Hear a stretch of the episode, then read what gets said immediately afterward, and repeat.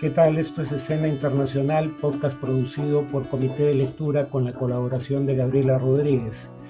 En cuanto a las noticias recientes, eh, en Colombia han aparecido las dos primeras encuestas de intención de voto para la segunda vuelta de las elecciones presidenciales.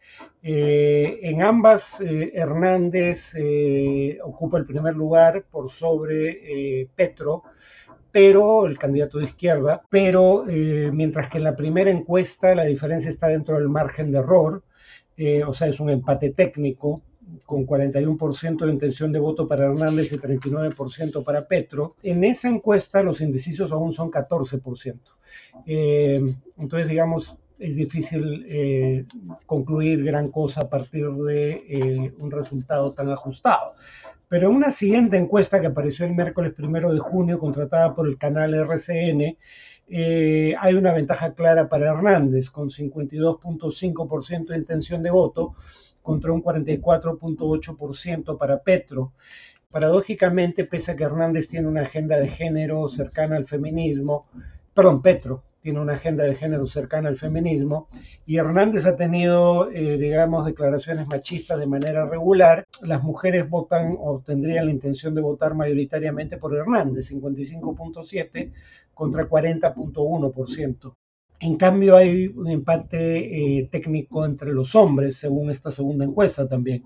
49.6% para Petro y 49.1% para Hernández. El grupo etario en el que gana Petro, el único en el que gana, es el de los jóvenes de 18 a 24%, pero gana con un amplio margen, 63% de intención de voto para Petro contra 35% para Hernández, y aunque por márgenes menores al, enunciado, Hernández gana en los demás rangos etarios. En todo caso, la campaña recién comienza, eh, aunque no hay tampoco mucho tiempo. Finalmente, la segunda vuelta será el 19 de junio, es decir, en 17 eh, días, un poco más de dos semanas.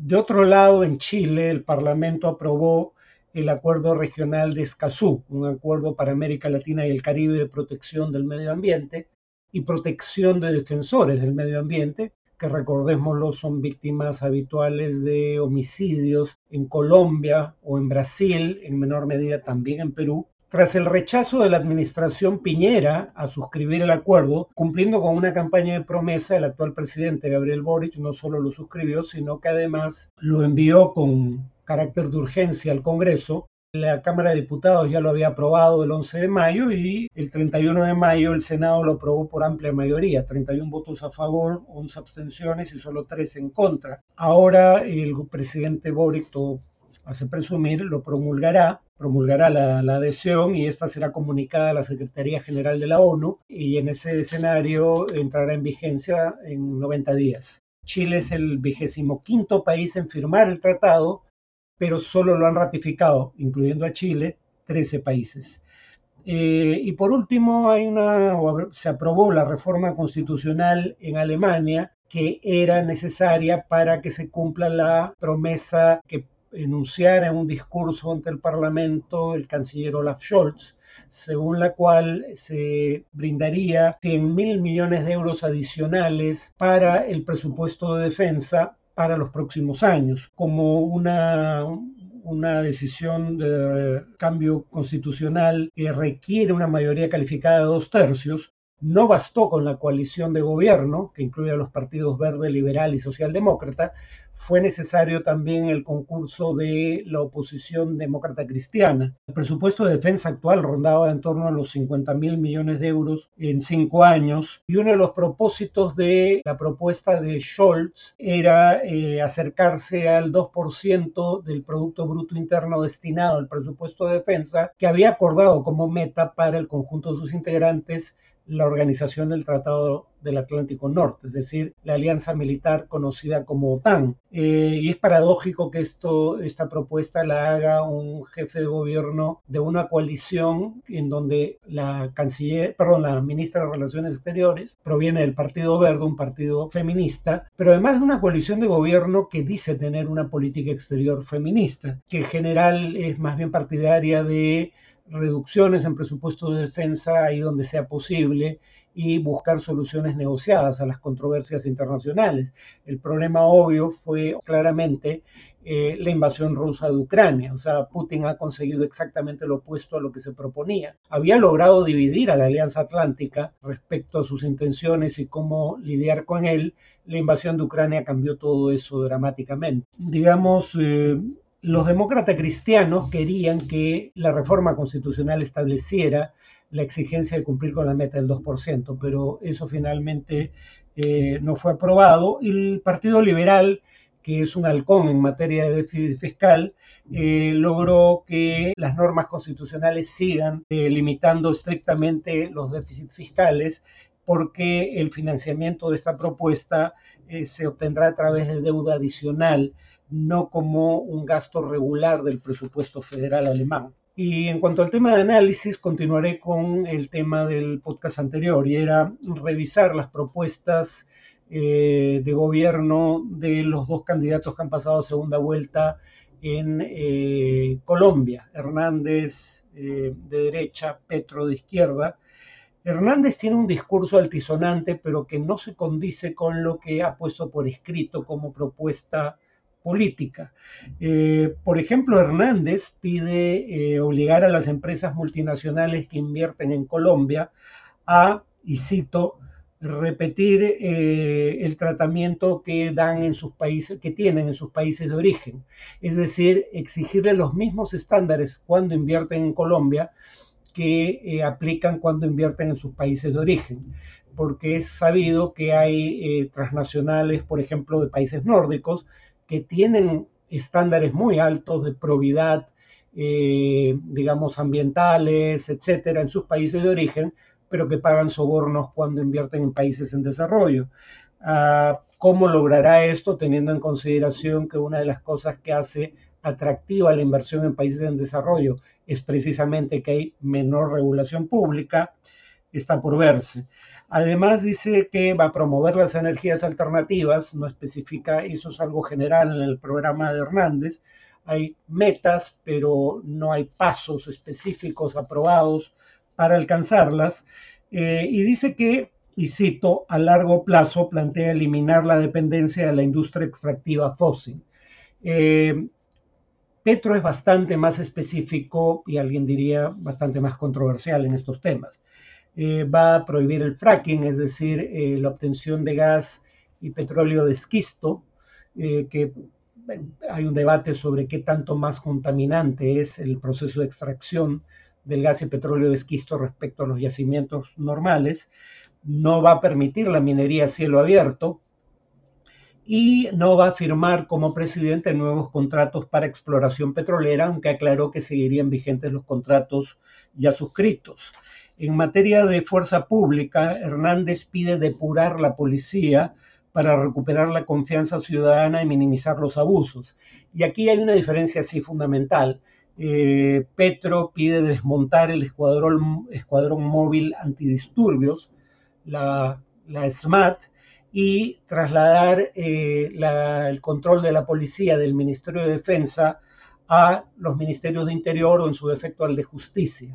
Eh, en otras palabras, Petro parte de la premisa de que hay un error estructural, hay problemas estructurales eh, en cómo está concebida la policía. En primer lugar, eh, buena parte de la policía en Colombia se preparó, dado los precedentes, para combatir grupos irregulares armados como las FARC o organizaciones de crimen, grupos de crimen organizado como los carteles del narcotráfico.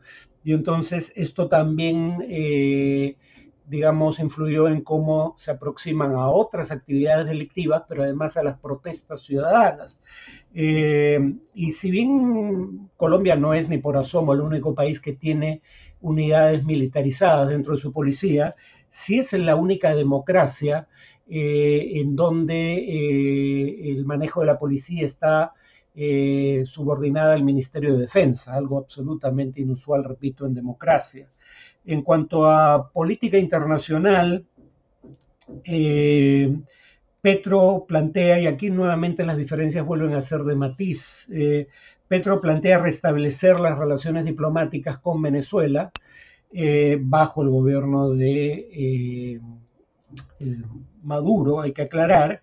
Y Hernández dice que no plantea restablecer relaciones diplomáticas, pero sí restablecer relaciones consulares y comerciales desde su primer día de gobierno. Petro plantea renegociar los tratados de libre comercio, y aquí habría que decir que ya hay dos antecedentes de gobierno de izquierda que han planteado lo mismo y una vez llegados al gobierno no parecen haber actuado en consecuencia. El gobierno de Castillo en el Perú y el gobierno de eh, Boric en Chile. Claro que el de Boric recién tiene unos pocos meses de iniciado y esto podría cambiar, pero habitualmente cuando los eh, partidos de izquierda hablan de cambiar o renegociar tratados de libre comercio, el énfasis está puesto en los capítulos de inversión extranjera o de inversión del país con el que se suscribe el acuerdo. Eh, acá va más allá y va más allá tanto del lado de Petro como del lado de Hernández. Hay que recordar que en Colombia el proteccionismo no proviene de un solo lado del espectro político, aunque Colombia no necesariamente eh, tiene protecciones arancelarias eh, muy altas, cosa que prohíben tanto acuerdos bilaterales y regionales como los acuerdos suscritos en la Organización Mundial de Comercio a nivel mundial. Eh, Colombia sí tiene una gama relativamente amplia de eh, medidas para arancelarias o simplemente trabas burocráticas que dificultan el comercio eh, y protegen de esa manera a la industria local que compite con productos importados. Y eso lo vemos en ambos candidatos. Hernández habla también de revisar el cumplimiento de las condiciones en los TLCs uno podría decir, bueno, pero revisar que se cumpla lo que está en el acuerdo no parece suscitar mayor controversia. Pero añade Hernández, no se debe permitir la importación de productos cuando haya suficiente oferta interna, lo cual revela una motivación proteccionista, y además propone prohibir la importación de productos que el campo colombiano produzca, ¿no?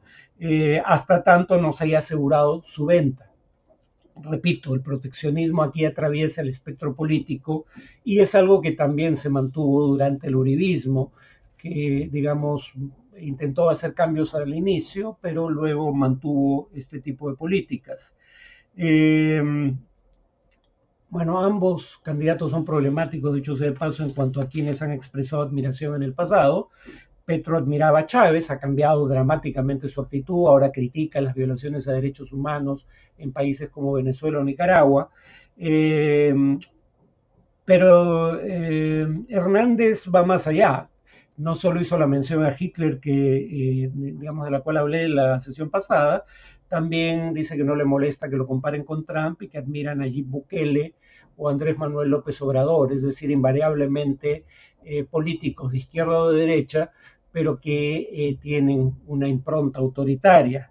Eh, en cuanto a propuestas en materia de salud, Petro tiene una propuesta muy clara, crear un sistema único, público y universal de salud, eh, y tiene una dimensión de género en sus políticas de salud. proveer un acceso efectivo a los métodos anticonceptivos, que no se mencionan en la propuesta de Hernández, hasta donde recuerdo, y acatar la decisión de la Corte Constitucional que despenalizó el aborto en Colombia. Eh, Hernández en este último tema está de acuerdo. En Twitter ha dicho que apoya el derecho al aborto bajo las condiciones estipuladas. Se presume que estipuladas por las autoridades judiciales.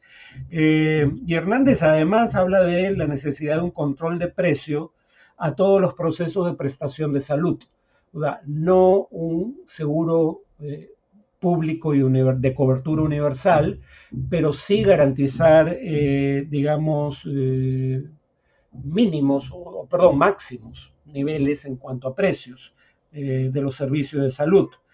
En materia de derechos humanos, Petro dice que las mujeres deberían ocupar al menos 50% de todos los cargos públicos en todo nivel de gobierno y tiene un plan integral contra el feminicidio, además de eh, garantizar, propone garantizar los derechos a la diversidad sexual y a la orientación sexual, eh, perdón, diversidad de género y orientación sexual, reconocer las uniones de parejas del mismo sexo, no usa la palabra matrimonio, pero aclara que está a favor de sus derechos en materia de adopción y seguridad social, es decir, los derechos a los que habitualmente tiene eh, acceso una pareja casada bajo la ley. Hernández también propone, esto lo incluyó luego para, eh, digamos, no estar en hándicap respecto a, Petro, eh, que por lo menos el 50% de los cargos dentro de la administración pública sean asignados a mujeres y al menos el 50% del gabinete esté compuesto por mujeres, lo cual para un gobierno de derecha sería una novedad, honestamente. Eh, ahora, también propone políticas de prevención de la violencia contra la mujer, pero no usa el término feminicidio, o sea, una causal específica de violencia contra la mujer, eh, y habla del ejercicio de los derechos LGTB eh, plus o más y de crear espacio de diálogo con esta comunidad eh, pero eh, nuevamente las propuestas, como en una serie de otros temas, las propuestas de Petro son bastante más específicas. La paradoja es que precisamente porque dice específicamente lo que quiere hacer, es que Petro genera resistencias, además de su pasado como guerrillero que en su momento apoyó al régimen chavista en Venezuela.